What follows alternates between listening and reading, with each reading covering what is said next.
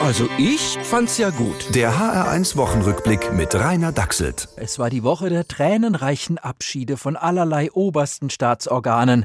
Sebastian Kurz zieht sich aus der Politik zurück. Ich bin weder ein Heiliger noch ein Verbrecher. Und auch sonst haben einige Qualifikationen fürs Amt einfach gefehlt. Und damit Servus. Weitere Abschiede. Hm, äh, wen habe ich vergessen? Du hast ja, Angela Merkel geht. Ja, wann denn nun endlich wirklich? Jetzt hat sie schon mal den großen Zapfenstreich bekommen mit diesem schönen Lied von Nina Hagen. Unbeschreiblich weiblich.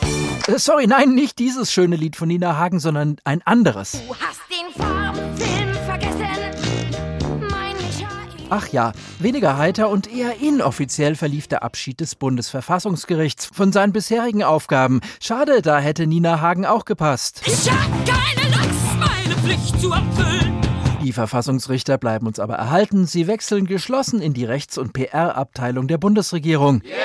Nur, wer passt jetzt auf die Verfassung auf? Christian Lindner? Immer muss die Frage der Verhältnismäßigkeit gestellt werden. Stimmt, ich find's verhältnismäßig unwahrscheinlich. Denn die FDP ist jetzt plötzlich irgendwie auch für eine Impfpflicht. Alle sind plötzlich dafür. Und bevor es soweit ist, verspricht Olaf Scholz außerdem, Da ist bis zu 30 Millionen Impfungen alles zusammen zu erreichen bis Weihnachten und wir die Welle brechen können. boah, und das hat der Welle so imponiert, dass sie schon ein paar Tage vorher gebrochen ist. Wovor sich die Welle aber am meisten gefürchtet hat, ist ganz sicher der General. Ja, ja, der neue Chef des Corona-Krisenstabes ist ein bewährter Militär. Und er löst die Sache mal eben mit zwei Befehlen.